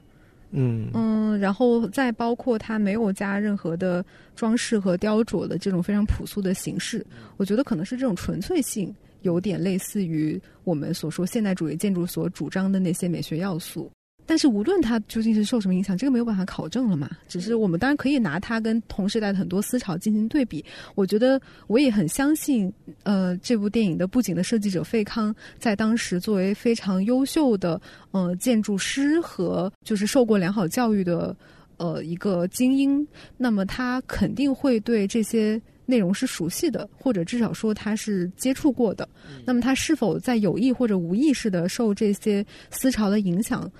把它们体现在了这样的他的设计作品中，我觉得这是有可能的吧。对，然后其实就这一个画面，刚才童老师描述这个前面有一棵枯树，然后白墙上的窗洞里面有孔子，窗洞里面后头又看到一个门洞，就是一层一层的这种感觉。其实我第一个想到的是江南的园林，就是我在留园里面看到过，我不一样，但是也是这种。一层窗，一层门，然后前面有树，中间有石头，人在中间走。所以，其实他给我的第一个感觉，包括这个树映在墙上的影子，就是会让我想到园林。对，但是园林里可能确实就是没有这么纯粹的窗洞，它会有窗洞，那窗洞至少会用砖包一个边儿，或者用木头做一个窗框的处理，可能。它可能没有这种太不经阻挡的。这种纵向性的视线能够让你一眼看穿，它是不是中间都会还放点什么东西，让你的视线能够稍微绕一下，或者是隔一下的。OK。但是我觉得无论如何吧，我们可以说这个电影它最终呈现的这个视觉要素，可能是受了很多不同方面的影响。嗯。但是为什么他现在还认为是一个比较成功的，能够反映呃某种民族主义情绪的电影？我觉得它的基因还是来源于我们中国传统文化中的一些元素。嗯，这个其实就是一种，我个人认为啊，就是所谓的民族性的东西，不完全排斥外来的东西，因为本来我们一种，我们就以美学或者是艺术的这个维度来讲好了，就是一种艺术风格，它的产生和发展，它肯定是有内因和外因。就像中国传统的这种装饰，它也受到了。佛教美术的影响，它就是一种外来的宗教，但是它最后内化成了中国本土的东西，并且作为一个非常有用的外驱力，助长了这种非常我们现在看非常优秀的装饰纹样的诞生。嗯，所以可以不用去真的排除掉，就是所谓的这种民族自信嘛，就是可以真的不用去。完全拒绝一些外来的影响，只要你知道什么是自己的，什么是对方的，然后以及说你把别人的东西拿过来为你所用的时候，你知道它的来源是什么，以及它是如何，它怎么能够帮助你服务于你自己本身的表达，就是一种有意识的挪用，也许是一个比较理想的情况吧。你提到这个，我就这块是我的私货啊，我觉得你。排除不了，你比如说唐朝，你觉得唐朝特好，然后李治他四分之三的血统是所谓胡人的血统，对不对？那你说那个什么周灭商以后，周人也是从就是西边陕西那边过来的，那之前的中原是河南那一片，那其实也是一个对吧？秦也是从西边过来的，都是一些对吧？你所谓当时边地的地方人过来，然后。带来了各种各样的文化，你没有办法排除掉这些东西，所以我一直对追求所谓文化正统之类的东西特别的。我觉得没没什么意义，就是本来中华文化的发展也是一个非常就吸纳了各个文明的成果的，然后有你自己的一些东西的一个很综合的东西，就不存在一个不受到别的文明影响的文明。你包括雕塑里也是，就是通过印度受到了欧洲的影响，对吧？这些都特别多，所以那这是夹带私货啊。就是反正我的观点就是这样的，就是一天到晚那嗯，不说了。有的时候，我对于在节目中输出自己观点这件事情会有点谨慎。嗯，但是我们本来就是在表达，我们表达就会，咱其实没输出太多的观点，我们已经很克制。就人有的节目就是主题就是最近发生了个什么事儿，然后我们俩是怎么看这事儿的，那是真的观点输出。你看我们为了输出一点自己的观点，查了这么多资料呢，是不是？这个其实又回到我们上次最后说了一点点的那个以窝代糖的事情，就是我不是说想就这个展开讲啊，就是我可以理解为什么会有很多人对于这个反感，甚至是用这种比较贬义一点的词汇啊，就是说不是不能文化挪用，不是不能引用外来的东西，比如说现在我们不能不承认日本的建筑就是大量受到了中国。建筑的影响，嗯，就是在学术界把唐招提寺跟佛光寺大殿进行综合比较、互相引证的人很多呀，也是能够诞生非常优秀的学术论文。但是我觉得大家反感的一种是什么呢？就是那种什么中国唐风在日本，就是这很值得反感，就是。就你不知道自己的东西的源流和发展，你也对对方的东西不了解，你就盲目的把这两个东西混为一谈。对，你自己也不了解，就是也不了解自己，也不了解对方，就是片面的夸大了一些东西。当然，日本留的早期木结构建筑就是比咱们多，但是你也不能否定日本人的主观能动性，对不对？你这样说，日本人也不高兴啊。什么叫你们东西在我们这儿？我们东西就是我们自己的呀，对不对？人家也不愿意听你这么说呀。是的，其实我们可以客观的去看待，像韩国和日本的很多传统建筑，它确实是有体现他们自己的人民的劳动文化创造和他们的精神智慧的。它也不排除肯定是很大程度上受到了中国的影响，但是我们不能够直接把这两种建筑风格画上完全的等号。然后以及说有一些在中国传统的。就是在中国的影视剧里面，完全用一个日本的风格，就会认为说这个就是中国之前的什么什么东西。我看有大量的都在用那种像日本的寺庙中的那种石。制的灯或者是金床的那种，那个在中国根本没有。对，那种灯没有金床，咱们有咱们自己的。咱们有咱们自己的金床，但是我们现在看到的都是这种非很日式枯山水式的。哦，再别提枯枯山水。这个反正是我自己觉得特别有意思的一个案例。嗯嗯，是怎么样能够把。我们对于中国传统建筑这种研究方法，用在一个相对现代的艺术形式的研究上面的一个，我觉得很有意思的一个研究的个案吧。然后感兴趣的大家也可以看看我之前提到的这篇文章，以及就是赵琦教授他自己所做的一系列的研究。嗯，这确实是一个蛮新颖的视角，在我们所谓的建筑遗产存在在更早期的一些建筑图像的史料中，那么可能。我们真的可以把电影视作是一种离我们更为接近的一种建筑图像的史料。它可能不能反映更早期的建筑历史的真实，但是起码在那个时代，就是这个电影被制作出来的那个时候，人们的一些心理的状况和他们对于建筑的认知，我觉得可以在那个时期的电影中找到很多有价值的发现和线索。之后还想再说一个简单简单一点的，也是我。根据刚刚所说的那些有感而发，去找了一下一九六一年由上海美术电影制片厂所做的这一部《大闹天宫》相关的一些内容。为什么想到这个事儿呢？就是当时也是看了一篇微博吧，我忘了是谁写的了。就是说我们现在所谓的中国审美上世纪的巅峰，就是上美的这样一种审美，其在代表作就是《大闹天宫》。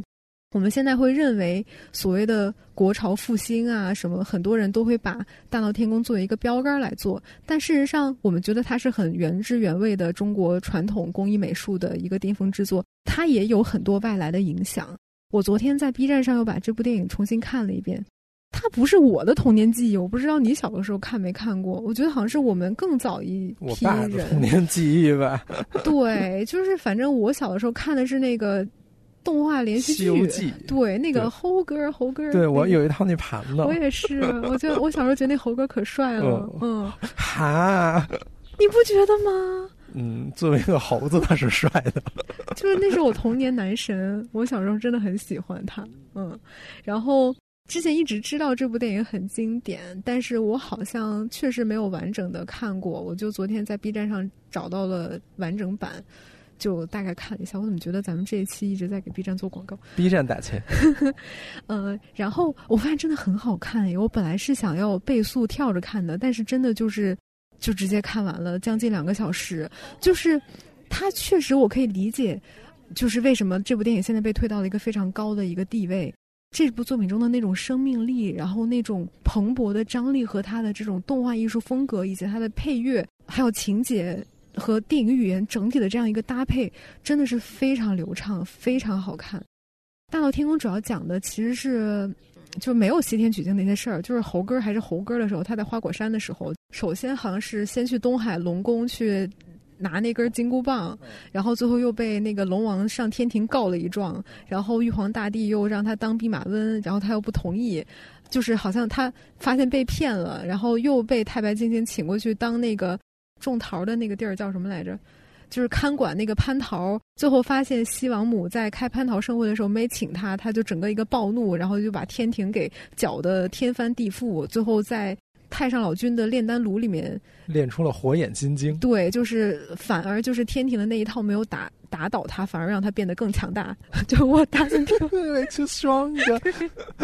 就是这样的一个故事。嗯，其实他当时是分上下集，好像是上篇是呃六一还是六零年上映的，然后下集是六四年上映的这样子。然后他这部电影的呃美术设计叫张光宇，也是中国非常。著名的一位设计师、设计师和艺术家，他也没有海外的背景。他在二十三十年代是在上海的南洋烟草公司当绘图员，就是在那个时期，在上海这样一个地方接触了很多西洋的画家和作品，也包括我们刚刚所说到的德国表现主义、立体主义、现代主义，不拉不拉的这些。当时有很多很多的主义嘛。那个时候中国。尤其在上海吧，还是一个有一个对外开放的窗口，可以去接纳当时的一些思潮和艺术方面的影响的一个地方。你包括上海建筑到现在还在大光明影院，嗯，还有那个是国泰影院吗？我不知道哎，反正就是一个竖着的那么一个东西，都是非常西方现代主义很先锋的。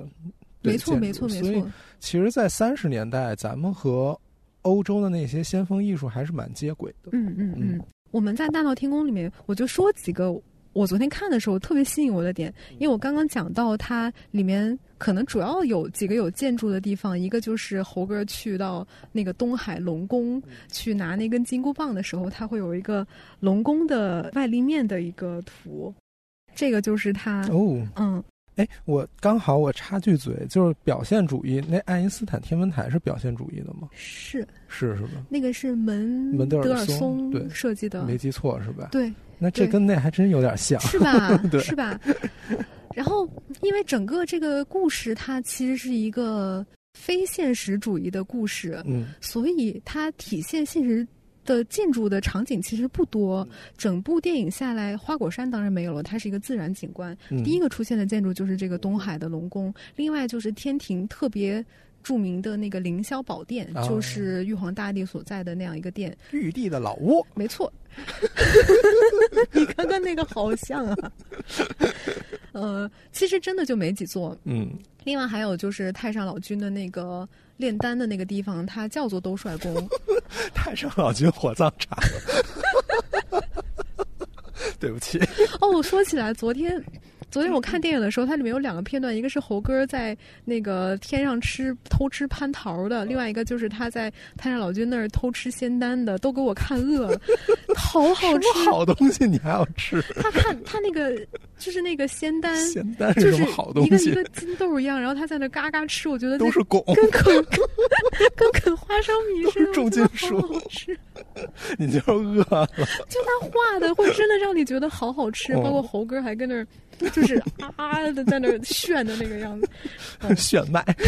对不起，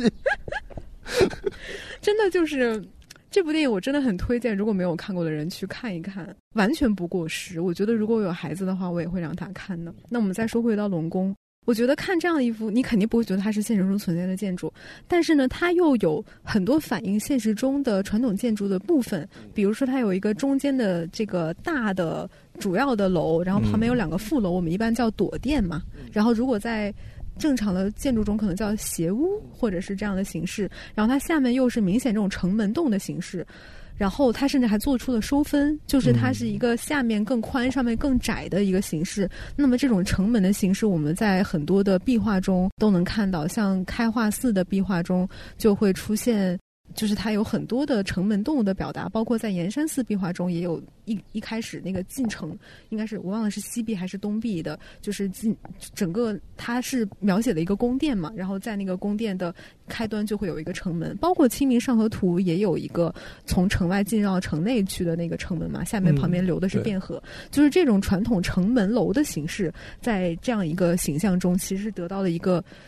特征化的表达。嗯，当然，它的很多的这种圆角啊，呃，这种弧线的形式啊，可能是传统建筑中不具备的，但是它就会让你感觉到它是一种宝石的质感，或者是什么类似于这样子的，就是海底材料、珊瑚啊什么的那种感觉。对，就是就是因为有水，所以它的尖锐的部分都磨圆了的那种感觉。是的，是的。然后包括它那个城楼上那几个像屋檐一样，它其实也你也不能说它是屋檐，但是你一看就是有那种屋檐的意思，往上翘的那种特征。没错，而且它有很多的段落都可以让你去联想到现就是现实中的传统建筑的一些部分。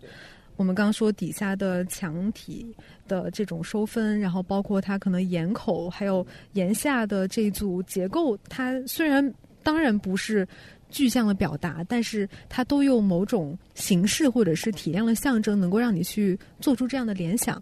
我就想到，其实开化寺的壁画里面也有一组东海龙宫，我不知道是不是东海龙宫，起码是龙宫，就是在应该是太子本身故事里面。就是有一个什么善有太子和恶有太子本身故事，你知道吗？嗯，就是他也有一个在龙宫中取宝藏的一个情节。嗯嗯，其实开化寺的那个龙宫图像的表达跟这个也可以去比一比。他完全他怎么去描写，或者说怎么去诠释，它是一个龙宫的建筑，它就是在这组建筑的外立面上完全画，就是满绘了那种玛瑙纹的图案。这个玛瑙纹的图案就是，呃，营造法式里面有所记载的一种，它就叫玛瑙纹。当然，你能不能通过那个纹样想象出真正的玛瑙，可能是一回事儿。但起码那个图示在当下的人的认知里面，它就是一种玛瑙纹。所以它真的就是在表达整个这个建筑的上上下下都是由玛瑙制成的。好奢华呀，好想要。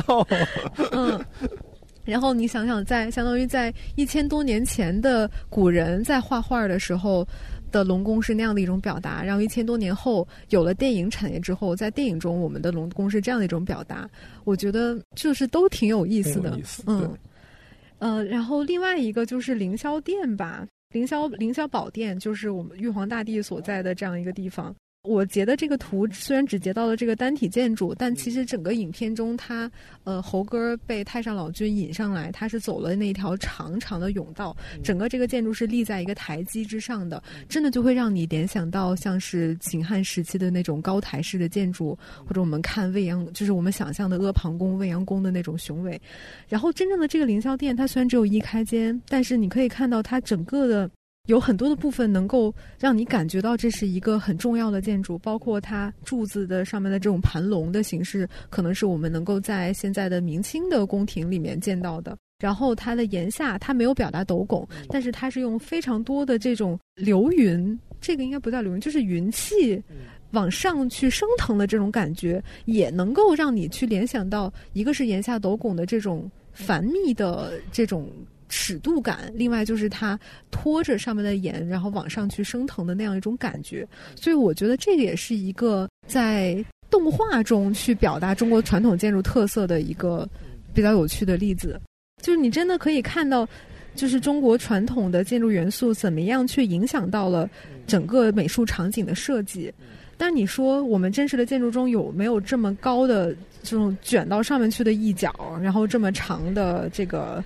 虚虚，那自然是没有的。可能它能够让人联想到一些南方的民居的那种很华丽的木雕的感觉。这个可能就是我们说它可能体现了一些，也是有一些表现主义的元素吧。就是这种非常夸大的尺度和这种夸张的线条，还有呃这种非常尖锐的角度。但是呢，它一方面又烘托出了。这个建筑的气势，另外一方面又用这种夸张的手法，能够增加它的一种超现实的感觉，但它同时又是一个符合中国传统建筑构造逻辑的图像。所以我会觉得这部电影里面有限的这几个建筑的诠释都也还是挺优秀的。因为还有一个挺好玩的，就是他在后面不是有一段那个二二郎神跟猴哥去互相追跑打闹的一段戏吗？就是体现呃孙悟空的七十二变，二郎神好像有七十二变嘛，整个三十六变，哎，猪八戒三十六，猪八猪八戒三十六。嗯，然后孙悟空是七十二，二郎神应该也是七十二变，但是最再再加上哮天犬，好像就是说二郎神是七十三变，所以最后孙悟空是被抓住了的。嗯，但就整个这一段戏，我昨天看的时候我就惊为天人，你知道吗？变来变去是吗？对，就是那个画面之流畅，它虽然变来变去，但是完全能够让你分清楚哪个是二郎神，哪个是孙悟空。我就想到前一阵儿有一个电影叫《龙与地下城》，是一个爆米花好莱坞爆米花电影啊。然后它是里面就是《龙与地下城》本来是一个游戏，然后那个游戏是非常鼻祖级的一个这种类型的，应该叫 MOBA 还是什么，我也不知道。就是大家对游戏比较资深的可以去纠正我。就是那个里面是一个团队，它是有不同的。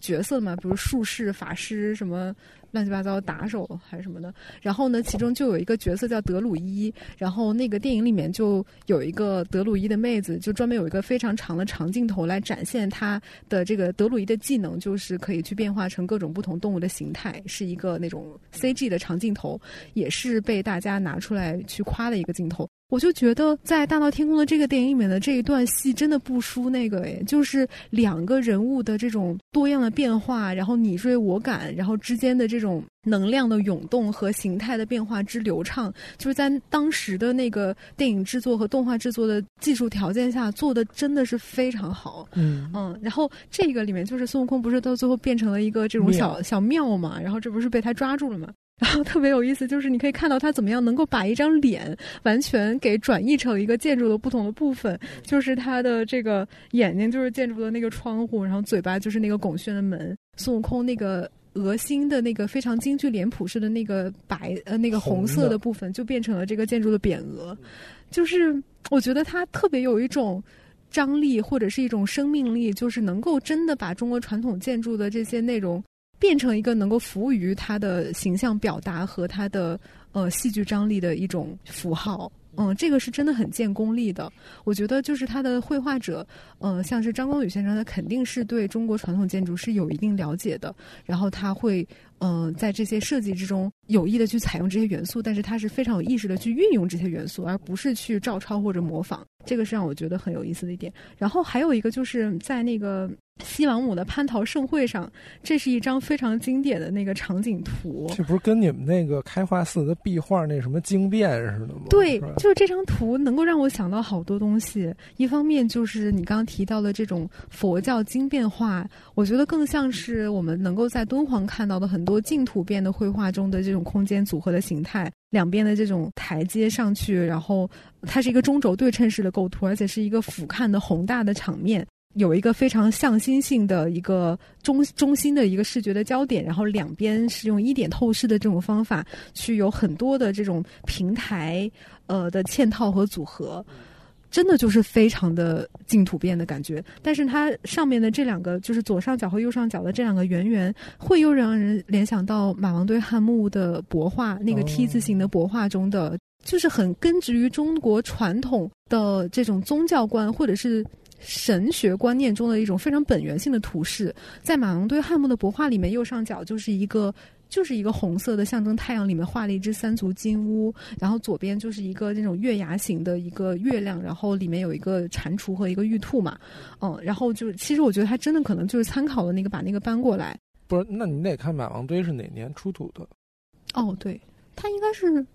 建国以后出土的吧。但是他这很早，他这不是六六十年代六几年？对，马王堆是不是晚一点啊？我印象里。哦，对，你说这个我倒是没考虑到，他确实有让我联想到这一点。那我不知道他当时有在画这两个就是日月当空的这种形象，他是不是也有什么图像的依据？这里补充一下，马王堆汉墓是一九七二年到一九七四年进行的考古发掘，它的时间确实是比大闹天宫要晚的。但是你看它上头这个那个。七彩彩虹和那个云的感觉，就更让我想到就是那种什么敦煌啊什么的那种壁画里，是不是很有这种东西？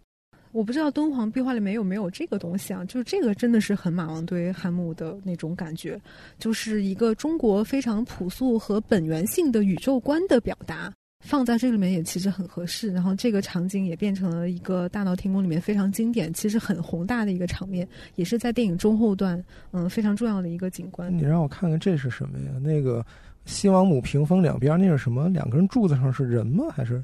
不知道，我觉得不太像人，有点像是经幡一样的东西。OK，嗯，它是在后面，就是一种半显半隐的感觉，就是一个背景的表达。离远了看，跟那个印第安人的那个木柱子似的，图腾柱啊，嗯，确实是有点像。反正就是你可以看到这样一个场景的设计中融入了很多我们也许会比较熟悉的中国传统的宗教美术，或者是道教美术，或者更早一点的这种跟嗯神圣观相关的图像的一些典型的图式。这个就是我觉得在现在在看《大闹天宫》这部电影的话，我会注意到的一些跟建筑相关的一些一些点。当然，这个里面除了建筑之外，还有很多能够让你想到一些其他东西的一些内容，比如它的整个的风格都很像是年画，或者是皮影戏的艺术风格。因为本来张光宇先生他就是一个工艺美术背景出身的设计师和艺术家，另外还有一些像是他那个。那人叫什么？哪吒长得跟个年画娃娃似的，就是真的是有很多中国民间美术的特点。但是他的这种很尖锐的棱角啊，刚刚也说到了极度夸张的屋檐的曲线啊，非常强烈的明暗对比，也会让你想到很很多西方当时的很先锋的艺术思潮的一些影响。所以就还是回到我们之前说的那个观点，我真的是觉得我们对于。本土文化和外来文化的这种辩证关系，运用在我们自己的艺术创作中的这样的一种态度，我觉得是可以比较客观的来看待这件事情。就是任何的元素其实都可以为我所用，但是前提就是它真的是要服务于我本身的表达，它怎么样能够去帮助我构成我的这一套叙事，让我本身的作品成为一个经典的作品，而不是直接下意识的去借。去抄，我觉得这是两种不同的层面的运用吧。嗯，就是你刚才提到这个，我就想起，你看乾隆的时候，有欧洲的传教士过来，带回了一些欧洲当时绘画的透视的技法呀，等等的。那个画出来，最后你就看乾隆画出来那些画，比如说那个什么通景画，通景画对，卷勤斋的那个顶棚，其实就是一个透视。方法画出来的东西，然后它用在中国的房子里，然后包括卷勤斋整个的装饰，室内和室外融合的装饰，它那个绘画等等的，对，其实就是很好的一个整体的设计。我用了一些外来的方法，然后，但是我得到了我想要得到的东西。我觉得也许那个时候是因为乾隆本人很喜欢，所以没有没有人敢跳出来说啊，这个不够文化自信。当时会有人强，我觉得越不自信才越强调文化自信吧。我们每次都在过审的边缘试探。哎，我不知道啊，但是上回那个节目就没在微信上对，我们至今不知道是哪一段有问题。但是爹就是这样，爹永远不告诉你你为什么不对。爹只会。但我觉得他那个机制也够先进的，我们什么都没说。哎，我觉得。但是咱你看，咱们忘记了央视，对，咱们忘记了正定县委书记。你现在说这两个关键词，我觉得我们这一步 又没办法过了。我我也不太想在微信上传了。哎，我可以传一个试试，如果还过不了的话，那可能就是我们可以用排除法，就是我们现在觉得可能是这两种，然后我们下一期就出现这两个关键词的其中一个，看看能不能过。可以，我们就可以知道到底是哪个词出了问题。你刚才说到乾隆的那个，我觉得也很有意思的一个点就是。一开始，他是在相当于如意馆的绘画中开始运用这种元素，嗯，开始创造一些透视化的表达。之后，这样的一种画法又慢慢的移植到了彩画之中，尤其是在苏式彩画中，它中间的那个无论是方心还是包袱里面的那个图像，就出现了一种技法，叫做羊抹。羊抹就是羊，就是三点水那个洋人的洋，对，它其实就是说是西方的画法。所以我们现在在像是颐和园的千步廊，当然那个都是后画的了，嗯，但它原来其实跟那个也是类似的，就是在我们中间看到的那个类似于圆形的一个画框里面画的，都是用透视的技法画出来的一些，无论是山水风景也好啊，然后琴棋书画文房四宝也好啊。嗯，其实它也是是真的又深刻的影响到了中国自己本土的这种嗯建筑装饰或者是绘画艺术中的一种表达。我们现在也会承认那个是很有价值的嘛？就是哎呀，这个真的是被无数人说过无数遍的一个一个真正自信的文化，它一定是一个包容和开放的文化。我们现在历史上怀念的那一些唐朝、宋朝，宋朝有一些什么外来的影响吗？应该 我也不知道。那个时候应该跟有海上贸易，对交流也不少，但好像不会像唐朝那么开创性的吧？反正就是，嗯，我我不当爹了，我不说。怎么回事？我在我在很留意自己不要成为爹。对我们可能。适度表达观点，但是也要克制自己的倾诉欲。嗨，还好，反正因为这个话好像真的是无数个人说过无数次了，我也觉得没必要一直在。我觉得我们应该，咱们今儿说了不少。对，咱们今天这一期，我觉得咱们的观点表达的也挺充分的呢。我觉得其实也不不是想要去教育什么或者控诉什么，就是我觉得看到了两个比较好的这种嗯视觉艺术的案例，想跟。嗯，同学不是同学，同学们分享一下。你看，童老师已经成为老师了，想跟听众们分享一下，也是我自己觉得很有意思的两个作品。嗯，我真的很推荐大家去看《大闹天宫》。我反正小的时候我不记得自己看没看过，但是我现在看，我真的是被惊艳到了。如果大家能够对中国传统建筑的一些要素有更多的敏感度的话，也可以在自己以后看很多影视作品上可以去观察观察。我觉得其实是挺有意思的一个事儿。